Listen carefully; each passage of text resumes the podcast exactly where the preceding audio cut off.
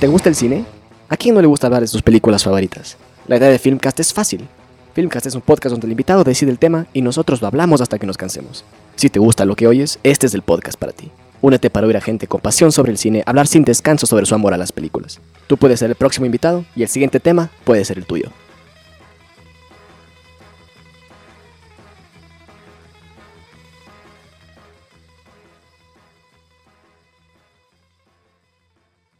Nos encontramos con la invitada de hoy, Catalina González, profesora de la Escuela de Comunicación, mi profesora de guiones. La invitada de hoy escogió el tema de las películas distópicas, películas y series distópicas. Tal vez me podría explicar un poco de por qué escogió ese tema en específico siempre trate como de anticiparme, ¿no? Como de ser un poco apocalíptica y trate de anticiparme a lo que se viene. En serio, yo estoy convencida que muchas cosas que creíamos que era ficción se, eh, se, están cumpliendo, ¿no? Como esto de una pandemia, o sea, no nos esperábamos en la vida. Yo no sé si has visto, eh, bueno, y creo que todos los que tienen Netflix, ni bien vino el mes de marzo del año anterior y abril, todos nos clavamos a ver las películas sobre pandemias en Netflix, o sea, eran las más vistas, ¿no? Teníamos que tratar como de asumir lo que nos estaba sucediendo. Me acuerdo que a finales de ese mes vi hasta el hoyo, porque estaba convencida que el ser humano es poco empático, si has visto el hoyo... Eso, eso, eso, justo mismo le iba a comentar, usted me dijo que revise el hoyo en Netflix, a mí me dijeron que revise, pero yo no revisé hasta ayer, que usted me dijo que iba a tratar esa película. Sí, es que es brutal, ¿sabes? Que es una película que eh, es súper raro que yo me tape los ojos en las pelis, ¿no? Solo en las de me solo tapar los ojos, pero en el hoyo realmente me estaba desesperando. Y además tiene un final de estos como me gustan a mí, o sea, ¿sabes? Ahí cliffhanger, o sea, ahí imagínese qué es lo que irá a pasar, ojo, y te deja como... Entonces, ese tipo de películas a mí me encantan. Y la distopía es por eso, ¿no? Siempre me ha gustado, o sea, siempre me ha gustado, por ejemplo, eso, me, he preferido siempre también las series me parecen mucho más distópicas, más emocionantes, más atractivas, más que las que te ofrecen esos finales felices o las rosa, como yo les llamo a los otros tipos de series. Me, apasiona mucho más eso, ¿no? Lo que pueda suceder, lo apocalíptico. Claro, justo de eso hablábamos justo en el anterior podcast que hice, de los finales. Normalmente la audiencia está más acostumbrada a tener esos finales felices, esos finales que, que uno dice, sí, se me llenó esto de aquí, me siento completo con lo que vi, pero realmente hay una gran parte de audiencia ¿no? que se queda atrás, que la misma, la misma industria no ignora que es esa audiencia que le gustan esos finales que te dejan abiertos o esos finales desoladores con historias desoladoras, que realmente sí, una gran parte de la audiencia y, y hay pocas películas que realmente toquen ese tema, no sé qué usted cree. Eh, sí, y, y, sabes qué, y son más verídicas, son más reales, o sea, porque la vida es otra, ¿no? Entonces, yo sí soy de, de, apasionarme más con los finales que, que tienen ese toque de realidad, aunque te quedes triste, aunque te quedes con ese vacío, pero te quedas con el buah, con ese pensamiento de reflexivo de esto puede pasar, ¿no? Yo no sé. Claro, es, es, igualmente con la idea de que sí, el director tomó riesgos que normalmente no se toman y es, eh, digamos, esas agallas que da hacer un final así. Lo que hacen muchos directores ahora es eso, no grabar dos finales, hasta en las series, dos finales y ver cuál tal, porque andan pillando mercado, ¿no? Pero yo creo que todas las pelis apocalípticas, no todas, pero la mayoría, que te digo yo, Robot, Twelve Monkeys, tienen esos finales como no anunciados, porque tienen que de ley tenerte hasta el último rato comiéndote el coco de qué va a pasar, pero quién es él, porque eh, suponte tú el Monkeys, el espera hasta el final para darte cuenta que el niño, que esa pesadilla que tenía él todo el tiempo era ese niño que estaba, sabes, que él era el niño que, que tenía la pesadilla. ¿no? Que, que, salía en la pesadilla de él y a la final es por eso, ¿no? Que, pero te engancha al final, es esa pincita narrativa justo en el final, porque siempre veíamos que el pobre Bruce Willis tiene una pesadilla con un niño en una estación y tal, y te das cuenta hasta el final que él era el niño, y te quedas como, ¡Oh! y aparte muere, ¡Oh! no se queda con Amelia entonces, no o sea, no se le cumple el sueño de su vida, y eso es chévere. O sea, esta es parte de la distopía. Mad Max, la última, que yo te puse en el listado porque me encantan, ¿no? Y sobre todo la, la, última, que ganó un montón de premios y todo, es igual. y claro, y vos te quieres que te quede, o sea, quieres que se quede el, loco Max, ¿no? Se quede con el grupo, con la furiosa, o sea, vos te, eh, todos queremos que se quede y luche y sea un pueblo feliz. Mentira, ¿no? El, tío se va, o sea, él tiene su personalidad, el tío se pira y vos te quedas como, wow, o sea, eso es lo chévere también, ¿no? De, de la distopía, que a veces sí es más agresiva, que eh, tiene finales más agresivos y otras veces no, ¿verdad? Claro, e, esas las películas distópicas en sí, sin esa intriga, las películas distópicas que son más predecibles no tienen tanto funcionamiento en la audiencia, tanto como esas películas que realmente te tienen enganchado, te tienen eh, buscando qué pasará al final. Te, de, eh, me acuerdo que me dijo en la lista, ¿no? Eh, Hijos del Hombre. Hijos del Hombre es una de mis, de, de, mis películas favoritas. Hijos del Hombre es una de mis películas favoritas. Y como, a ver, Cuarón, Cuarón es un gran director. Y como Cuarón siempre, siempre tiene su mismo estilo, ¿no? Con los, con los personajes en las películas. Y yo me acuerdo que hasta el final de Hijos del Hombre, yo no tenía idea si los personajes iban a sobrevivir o no. No son como los típicos personajes principales que vos dices, que vos dices, no, no, él no se va a morir porque es el principal. No, o sea, tienen todo su peligro y todo, y al final, bueno, y, al final pasa lo que pasa, ¿no? Y hay que ponerle spoilers, ¿muere o no muere? El Clive Owen, cuando ya le llevan en la barquita, te quedas así porque no se sabe, ¿no? Yo me acuerdo que Cuarón dijo en, en, una entrevista que él no quería hacer una película que acabe cuando, cuando empiecen los créditos sino que sea el comienzo cuando empiezan los créditos, que la película comience cuando empiezan los créditos. Yo creo que, yo creo que tiene razón en sí, porque la película es muy, muy, muy desoladora en todos los términos. La película, la película no te deja una chance de, digamos, de ver la película con felicidad hasta el final. Y aunque el final no sea feliz, no sea el final más feliz del mundo, sí hay un toque de, de vida y esperanza dentro del final de Hijos del Hombre. Claro, ves el barco y ya dices, ¡Ah! pero ya estás muerto de pena porque el Clive se está desangrando, pero vos tienes ese, ¡Ah! qué chévere, y sí existía el barco, es buenísima, los hijos de los hombres, ¿sabes qué parte a mí me gusta? La de los inmigrantes. O sea, eh, ¿por qué? Si vos me preguntas, ¿por qué le gusta eh, Los hijos de los hombres? Capaz de su trama, del personaje de reparto divino que es el, el guiri, este hippie que cuida a su mujer fumando pollos todos es que, es que Los hijos de los hombres, yo creo que el único elemento de ciencia ficción que tiene es en sí la trama principal, que es que las mujeres son infértiles. De lo demás puede ser incluso considerado como una realidad. Exacto, y la parte de los refugiados. O sea, es que yo, vos no sé, pero cuando uno viaja un montón y ves, ¿qué te digo? Eh, eh, cómo son los países grandes, ¿no? Los países desarrollados frente a la gente que viene de fuera, le entiendes tanto. O sea, yo he estado en, en, serio en aeropuertos donde no es que estaban en jaulas, pero bueno, ya viste Trump, en mi gobierno de él, sí habían jaulas para los inmigrantes, pero he visto totalmente metidos en un solo cuarto a gente de otra etnia en un aeropuerto internacional porque, ¿sabes? No pueden pasar. Y yo cuando veía Children of Men pensaba en eso y decía, qué bestia, es que eso ya lo, ya lo estamos viviendo ahora. O sea, ya tenemos unas leyes súper opresivas, ya tenemos un montón de eso y claro, vas viendo el desarrollo, te vas metiendo, los grupos subversivos, ¿no? Es, es tan, o sea, es tan ya lo que vos dices. Ya, y, y obvio, la trama distópica, ¿cuál es? Las mujeres dejaron de ser fértiles, ya no hay niños. Eso fue lo único, sí o no. Y de ahí lo demás es, por eso es lo rico que te atrae, porque ya te sientes mucho más identificado. Es como cuando vino, yo no sé si vos viste un meme que es buenísimo, que es de los de Derbez, que ponen, eh, se viene un señor desde el futuro y dice, ya estamos en el tiempo de los zombies o es la pandemia. Pero es buenísimo porque es verdad. O sea, a mí me encantaba, creo que me, me veía con la Natalia Rincón 20 mil veces ese trocito y nos matábamos de risa, porque decíamos, o sea, que no te asustes que de aquí a un tiempo estemos hablando de, de zombies o estemos hablando de, de algo más brutal, porque no, se sabe, o sea, no, Claro, es que, es que eso es lo bueno de las películas de ciencia ficción distópicas, que tú internamente puedes creer que, que a la final o en algún futuro cercano eso puede pasar. O sea, la, de Mad Max, que es el creador de la saga, ¿qué es? Se acabó el petróleo, se acabó el agua, o sea, más bien dicho, perdón, es una lucha completa con el agua, no tienes energía, la lucha, ves esos carros mega armados, o sea, que reviven y tal, y tienen eh, gasolina ni sé cómo, es tan casi nuestros tiempos, o sea, lo que ya estamos casi pisando, ¿no? O sea, porque ya hay muchos sitios en los que, ya sabes tú, se mete hasta el agua en la bolsa de valores, que vos lo ves ya más cercano, ¿no? Y si vos te das cuenta, algo que, verás, estas cositas que a mí me atrapan, ¿qué me atrapó a mí de Mad Max de la última? El concepto de la religión ya sabes yo que no soy muy, pero eh, que el, concepto de la religión, cuando les pone el jefe el, el, croma en la boca y es como, eres bendecido y tal y tal, y por el croma bendito, o sea, es que es eso, y ellos, wow, sé mi, atestígame, ni sé cuántos, o sea, es como la religión pura y dura que te explica y te enseña cosas, nosotros tenemos la hostia, pero te explica ciertas cosas como ciencia ficción. O sea, si las personas que no siguen una religión ven nuestra religión o ven otro tipo de religiones con sus dogmas, es como, ¿de esto de dónde sacaron? ¿no? O sea, ¿Por qué hay una persona moviendo un incienso y le sigue un montón de gente? Y puede ser por ahí.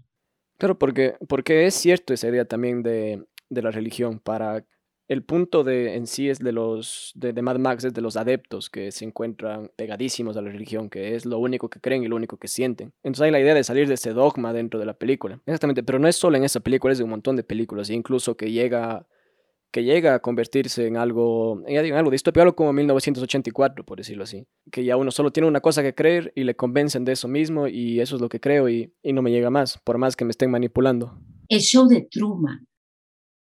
Eso, eso le iba a preguntar, ¿por qué el show de Truman, eso le iba a preguntar, ¿por qué el show de Truman estaba en el listado? ¿Por qué se le consideraría como algo distópico?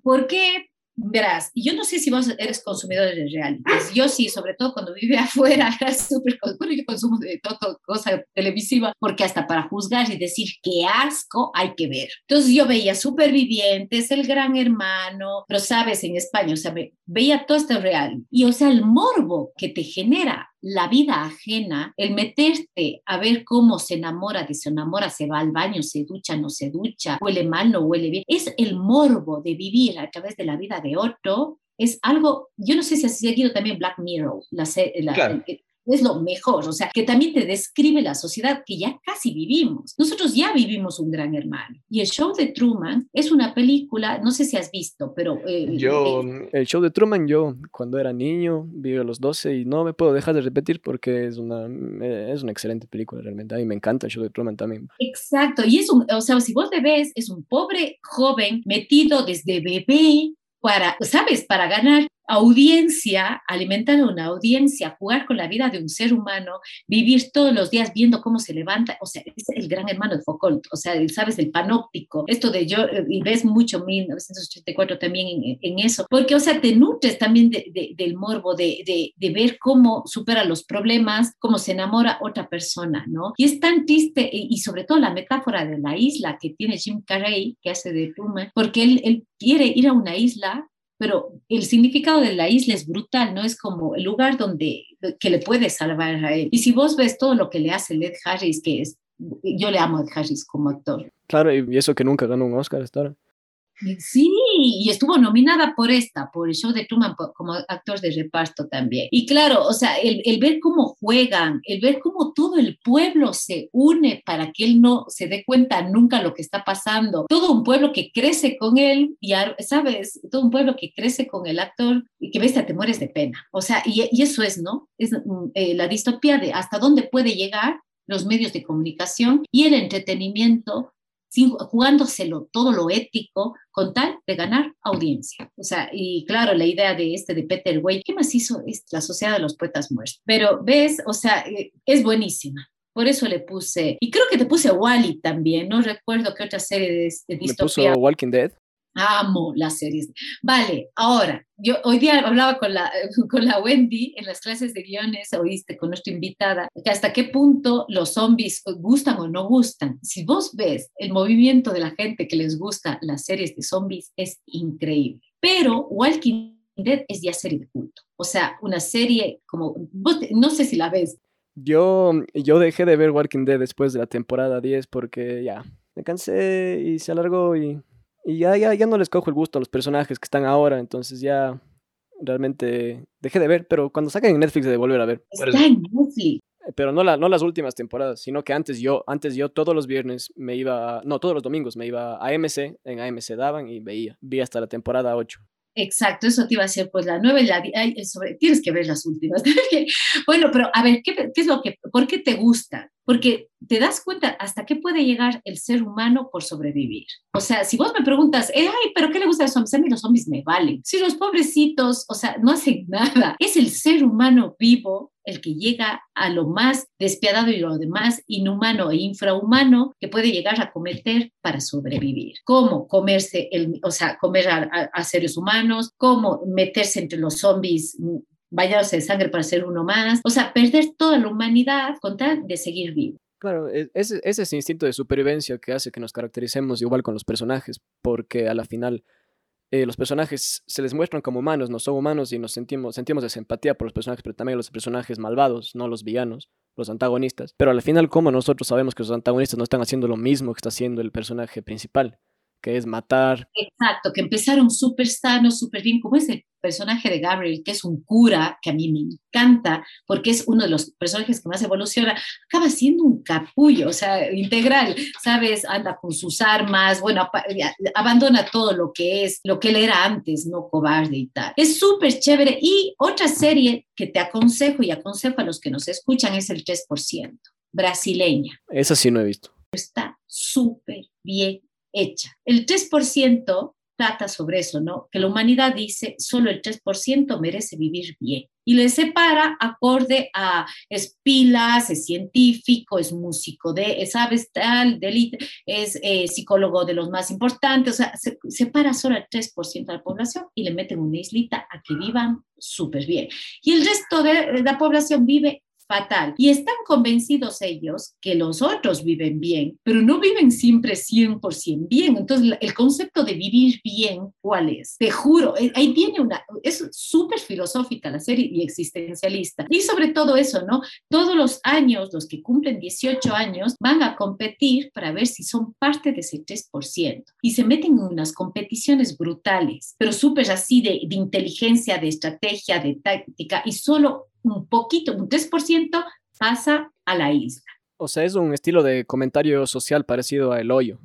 Exacto, pero es toda una serie y es brasileña y está súper bien hecha, súper bien hechita. Ya te digo, o sea, estas series de distopía, que te digo, hay tantas ahora, es que hay tantas de los 100. Bueno, me he visto casi todas, pero por eso, es más, yo soy de las que busca distopía. O sea, cuando vas a buscar en Amazon Prime, distopía, para ver qué cosas buenas tiene, qué te ofrecen, porque hay cosas súper, súper chéveres. Como Black Mirror, cada capítulo es un mundo distinto, ¿no? Que lo vamos a ver en series de televisión, en guiones, pero es una brutalidad, o sea, está tan bien hecha.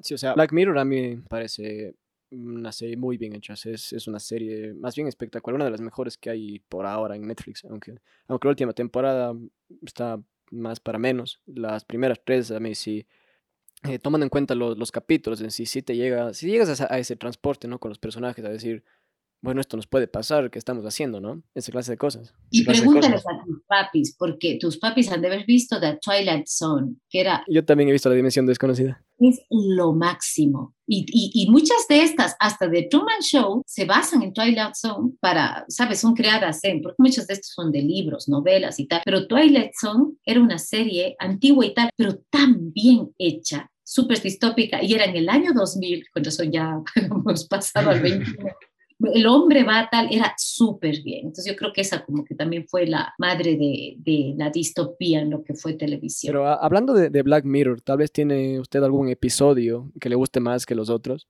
Dios, un montón. Va, va pero uno que sí me llegó, y más que nada porque, yo no sé, hay, eh, si vos ves documentales, un montón, pero bueno, hay una serie de documentales, hay una que se llama en el imperio de los sin sexo es, bueno, vos busca el imperio de los sin sexo y te y googlea y, y, vas a ver cuál es. Y trataba sobre, eh, sobre todo la cultura japonesa, ¿no? Que muchos de ellos ya no tienen relaciones sexuales con sus parejas, sino todo lo contrario, son personas asexuales, ¿vale? O, ¿qué, qué te digo? Muñecas, o buscan su sexualidad de otra manera, ¿sabes? Para su satisfacción en diferentes formas, objetos, juguetes y tal. Es el imperio de los sin sexo. Y hay un capítulo de Black Mirror que es buenísimo porque ellos tienen sus relaciones, de, eh, todas sus relaciones son conectadas. Ellos simplemente se acuestan en una camita o se sientan y se, y se ponen su chip y viven fantasías sexuales con tal. Pero estos chips les ayudan también a regresar, a ver relaciones pasadas y tal. Y se puede montar. O sea, vos sabes lo que es estar en la mente de tu pareja o saber con quién fantasea, el todo, o, o conocer su vida sexual pasada, te puede llegar a destruirte. Y ese capítulo trata de eso. Pero fue mucho por eso, porque ya en Japón estamos viviendo una onda de los, el imperio del sin sexo, ¿no? Y yo lo uní mucho a ese capítulo de Black Mirror porque decía, estamos a un paso. Claro, es que mm, especialmente tomando en cuenta todo lo que nos afecta, digamos, de una relación, a la mayoría de la gente les afecta lo que hayan hecho en un pasado, sin tomar en cuenta que, claro, eso no se debe tomar en cuenta. Que es, o sea, casi como los japoneses que viven esto del imperio sin sexo, que tienes que ver ese documental. Y ahí, o sea, fue por eso que me gustó muchísimo ese capítulo, porque le vi ya o sea, ya para mañana, o sea, súper cercano. Y de ahí, bueno, hay un montón más, ¿no? De, lo que es la competencia, o sea, del ser humano por sobrevivir, todas esas cosas, y, la tecnología cómo te puede mal jugar y tal, entonces hay un montón. Claro, hay, hay, hay, un episodio de Black Mirror que a mí me, me, gusta mucho, que es el, eh, se llama Nosedive, si no estoy mal, con Bryce Dallas Howard, que tiene que conseguir la mayor cantidad de likes, si no estoy mal, para poder llegar a que le inviten a cosas de alta gama en sí. Y eso, me, e, eso no, no, no, tampoco está, está tan alejado de realidad, esa clase de aceptación social que necesitamos por las redes sociales. Eh, Totalmente de acuerdo. Es, es, como una, una visión distópica de la idea de cómo son las redes sociales, que tienes menos likes, eres menos celoso. Me acuerdo que conseguía un camionero que le lleve, pero ese camionero era porque tenía menos likes. Entonces, por eso era camionero, por eso, porque no podía subir de, subir de clase social debido a, esa aceptación que tenía por los likes. Yo creo, que, yo creo que no estamos muy lejos de eso. Realmente la gente, como ve las redes sociales, es, una, es realmente una idea. La idea que se plasma en el episodio es cómo la gente ahora ve las redes sociales. O sea, una idea de que sí, tenemos los likes y los likes para mí son todo. Y vos has visto y los ves en tu gente de tu generación y todo, y gente hasta de mi generación, que si no les dan like, o sea, es frustrante. O sea, les he visto dando el refresh y estar entrando 20 mil veces a ver si lograron captar un like. O sea, y es verdad, ¿no? Bueno, yo y a eh, preguntar a tus papis, a tus abuelos y tal, a gente que no crecimos con las redes sociales, sino que los vinimos a ver ya adultos, es distinto, ¿no? O sea, es, es totalmente desesperante. Yo echo de menos la incertidumbre de no tener redes sociales y no tener telefonía móvil. El llegar a la casa y preguntar quién me llamó, ese derecho a la incertidumbre de saber si te llamó o no, esa ya no existe es totalmente localizable. Y eso es horrible. Yo amo, como buena eh, cinéfila, que eh, la auténtica cinéfila, apasionada, te juro. O sea, ellos, como decía Vigalondo, cuando veíamos el costo de la incertidumbre, no sé si viste, pero él es, o sea, la mejor lección del cine es aprender a crear incertidumbre. O sea, que la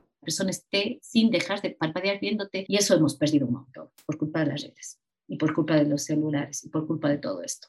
Sí, pero a la final yo creo que ya es difícil imaginar, imaginar un mundo sin redes sociales. Ya nos vamos a Black Mirror de, de narices y luego veremos otra película de distopía. Hay una bien rara, mira, estaba revisando mi listado y que también sugiero que vea, no tiene buenas críticas, pero a mí me encantó. Se llama La máquina del tiempo. Es del 2002, porque la, la primera fue en 1960, una de estas antiguas tal. Pero este remake del 2002, si le googleas por ahí, es de Simon Wells, que aparte es el nieto del, del Wells que escribió el libro La máquina del tiempo y hace el la peli. Pero la peli es un viaje increíble. Es con el man de Memento, de los Nolan. Guy. Exacto. Tienes que ver la peli. Vas a decir, bueno, ya hay unas partes que dices, por Dios, no sea malito, no le haga tan mal. A mí me encanta pero sobre todo por el juego de distopía que tiene. O sea, llega a ir ya no solo al año 3000, ¿no? Sino va al 84.000 ni sé cuántos, ya cuando la civilización es otra historia. Bueno, lo de la luna, o sea, primero te muestran cómo la, la, gente empieza a poblar la luna, pero luego la luna, por irse a, hacer minería en la luna, la luna se, eh, pierde su órbita y se cae a la Tierra en pedazos, la Tierra se destruye, vuelve a surgir y sobre todo el actor de reparto es Vox 114, que es, el, eh, es un personaje, es un fonotipo de estos, ¿sabes? Hologramas con voz y todo, de, un, de uno de estas bibliotecas de los años 2030, que le acompaña eh, a lo largo. O sea, el personaje es buenísima, tienes que ver. O sea, yo creo que alguna cosa de distopia que más me ha gustado ha sido eh, La máquina del tiempo. Ya te digo, no tiene buenas críticas, no a todo el mundo le gusta, pero a la gente así un poco de culto, que, o sea, que le gusta el cine de, de culto o que así seguidores de Black Runner, este tipo tal, les ha encantado. Yo la primera vez que le vi, o sea, no pestañé hasta el final. Creo que acabas con un poco, es un poco absurdo, pero no importa, o sea, he disfrutado a lo largo de toda la peli. Por eso te digo, eh, es una de las buenas también. Sí, pues tengo, tengo que verla realmente. No, no, no, nunca, nunca había oído tampoco para... Eh, es porque, ya te digo, si yo le he llegado a visitar estas cosas, es porque yo busco. O sea, cuando voy al buscador siempre pongo primero distopía y lo que me salga, elijo. Eso está, por eso digo, no es que sea conocida, pero de las cosas distópicas es de las que más... Ah, es que yo con, yo, yo, yo con películas de viaje en el tiempo sí tengo mucho, mucho tino porque a veces que me sé, que me sé perder, porque realmente o saben romper sus propias reglas las películas y como que se vuelve confusa, pero no creo que hay ninguna película de viaje en el tiempo que le llegue a los pies a 12 monos. El Monkeys es lo máximo. Y hay otra que es buenísima, que es con Ethan Hugh, Ay, Evasión creo que se llama, es con Ethan Hughes, búscale, googlear, pero te aconsejo, es también viaje eh, en el tiempo y escenarios, y pocos escenarios, que eso es complicado de hacer. ¿De viaje en el tiempo, predestinación tal vez? Sí, predestinación, sí. Exactly. Vale, esa es buena también, o sea, juega bien el tiempo, bueno, de ahí hay un montón, ¿no? hay un montón, un montón que juegan con el tiempo. Pero ya digo, en, en, términos distópicos y todo, yo 12 monos para mí tiene que ser la, la, la, mejor, la mejor en sí. Especialmente por el director también, que a mí me gusta mucho, Terry Gilliam. Sí. Desde que veía Monty Python. Sí, eso es lo mejor de todo, que él era parte de los Monty Python y él dirigió, o sea, estuvo ahí metido en todo. Yo amo los Monty Python, yo les mostraba antes esa peli, pero no se reían. Les, eh, el Santo Grial, es que yo me parto. yo también, no, a mí me encanta. es, que es el humor inglés súper ellos, y no sé si has visto los cortos. Sí, por eso yo, yo, yo, yo me, yo, yo, yo, me repetí, la, yo vi la, la, serie de, la serie dos veces, porque me gustaba, me gustaba un montón. Pero sí, y yo me acuerdo que lo veíamos, hay uno que es el que más me ha gustado, es el juego de fútbol de los... De los griegos contra los alemanes, los filósofos griegos contra alemanes. ¿Es contra los alemanes o no es contra los... No, es los griegos filósofos contra Ay, no me acuerdo. Espera. Ese sketch de Monty Python estaba en el Museo del Fútbol de Manchester. Te mostraban. Pero ves ese tipo de cosas y sí, bueno, ya ves que nos fuimos a otro tema. filosófico se llama Monty Python. Filosófico deportivo, sí creo que es contra los alemanes. A ver, déjame ver si me acuerdo que viste y desde los 70, es lo máximo, Monty Python. Algún día tú tienes que, tenemos que ponerle, mira, hazme acuerdo de clases. Eh, Para poner en clase. A ver, hay gente que no se va a reír en su vida, pero es que es un humor súper inglés y el humor inglés no mola, o sea, no, no es Eso yo hablaba también hace tiempo con, con, con, una persona que me preguntó que cuál de Office era mejor, el de Office inglés o de Office de Estados Unidos. Yo le dije que, o sea, el humor inglés es diferente que Estados Unidos porque el humor inglés no se basa en hacer el chiste en, la, en el remate, sino el chiste está en la construcción del mismo, mientras que el humor, el humor americano se basa en el remate. El humor americano sin remate no existe, que es la diferencia. Qué chévere, nunca lo había oído, pero me parece súper interesante tu concepto de, de, la diferencia de eso. Sí, totalmente de acuerdo. Yo amo los sitcoms, o sea, y además la situación de comedia que te ven el gringo es totalmente distinta, o sea, no tiene nada que ver. Hay una, eh, ya cuando veamos un poquito más, aunque yo creo que ya acabamos ficción, pero la escena de los idiotas, que, y también otra que vimos con Matías Sibeli, que ya se me fue el nombre, pero este humor, o sea, el humor europeo, súper distinto a cuando hacen los remakes ya los gringos, le acaban matando, pero, o sea, la escena de los idiotas, verte la francesa, es que te pasa al final, o sea, es, es, lo que vos dices, está en la construcción de durante todo el día, o sea, todo, todo, todo. Y al final sí, podrá tener un buen remate como la serie de los pero es otra historia. Y hay una que es sobre el entierro. ¿Muerte en un funeral? Creo que sí, creo que es esa, sí, sí, sí, sí, déjame ver. Pero ves, esa, por ejemplo, tiene ese humor inglés súper bueno. Claro, Muerte en Funeral. Probablemente una de mis mi películas favoritas de comedia negra es Muerte en Funeral. Y vi, y vi también el remake, el remake americano. Exacto, le mata totalmente. Aquí está, sí, esta es la inglesa, ya le estoy viendo. Pero es buenísima. Hay unas partes que te, o sea, Claro, yo, yo, yo, yo, sí me, yo sí me partí de la risa con esa película. Pero nosotros no somos consumidores de cine inglés mucho, somos más de cine americano. Es que el cine americano también es una, una potencia grande, entonces no es que seamos o no seamos, sino que llega más el cine americano a, digamos, a las pantallas, a los cines, más que el cine inglés. Es difícil ver una película inglesa que no sea financiada por americanos. Si es una película inglesa financiada por ingleses, probablemente siempre va a ser una película independiente, lo que causa que llegue menos a los lugares más difíciles de que a la película. Por ejemplo, aquí en Ecuador solo llegan blockbusters. En Ecuador, acá, por ejemplo, una película como Parasite, la de Bong Joon-ho, no, se hubiera, no se hubiera mostrado en el cine si no hubiera sido nominado y hubiera ganado un Oscar. Nunca hubiera venido acá. Y Mari, la última también, que está Miguel de Walking Dead, estuvo nominado, pero es así, porque son películas raras. Es The Moon for Love, el mismo, del, ¿cómo se llama? De, de Wong Kai. Exacto, pero ves, son pelis que no se ven. Si a vos no te apasiona. Claro, y como, y como no venden, no venden, no venden mucho, no hacen mucha taquilla, no vienen acá porque a la gente realmente no le interesan. Aquí no tenemos muchos cines que dicen que muestran películas más independientes. Y ahora con esto del confinamiento ya no te puedes... Lo rico de los festivales que nosotros hacíamos aquí hace... Mira, Wendy es la que Wendy quien nos está ayudando ahora con, con las clases, que ella organizaba estos festivales de, de cine, ¿no? Y con ella, bueno, ella traía cosas divinas que, te juro que si no era gracias a los festivales nosotros ni nos enterábamos. Y el que yo les mostré en clases, por ejemplo, hay un montón de estas pelis que yo veía en los festivales europeos, como la que vimos, ¿no? De las líneas de Antonia. Que, que, es hermosa. Es una... Yo no tenía idea que existía y ganó el Oscar a mejor película, a mejor película no en, no en inglés, mejor película internacional. Yo no tenía idea que existía. Y hay unas Colia, hay otro que se llama Colia, que es checa, que también en esa línea, que yo me acuerdo que veíamos en los festivales aquí en el 9 de octubre cuando venían con el cine europeo, y ahí veías, o si no, en mi tiempo ya te digo, después ya vino televisión por cable, pero en los primeros años mozos, pues no, si no te llegaban por festivales, así que tenemos que volver a hacer festivales. Claro, igual también se, se canceló la orquídea todo. Bueno, ahora lo que nos contó hoy día Wendy, ¿no? Que están queriendo hacer algo, pero están, ya ves tú, o sea, es muy difícil en este rato. La cultura ha sido la más golpeada en confinamiento por el Katy, muchísimas gracias por darme un poco de su tiempo. Vos, que vamos a hablar de estas cosas, no puedo ir de largo. Ya cuando estemos fuera y podamos tomarnos una cerveza, nos hemos de reunir algún día con todos los, los, los del curso y tal, y, y hablamos de, de temas chéveres. Ojalá se pueda, ojalá se pueda. Muchísimas gracias, Katy. Un besote, mi amor. Hemos llegado al final del podcast y quiero agradecer a la gente que ha llegado hasta acá y se ha tomado su tiempo para oírnos. Este no es el último episodio, así que sigan atentos a lo que se viene en las siguientes semanas. He sido José Miguel Alvear y gracias por oírnos en Filmcast.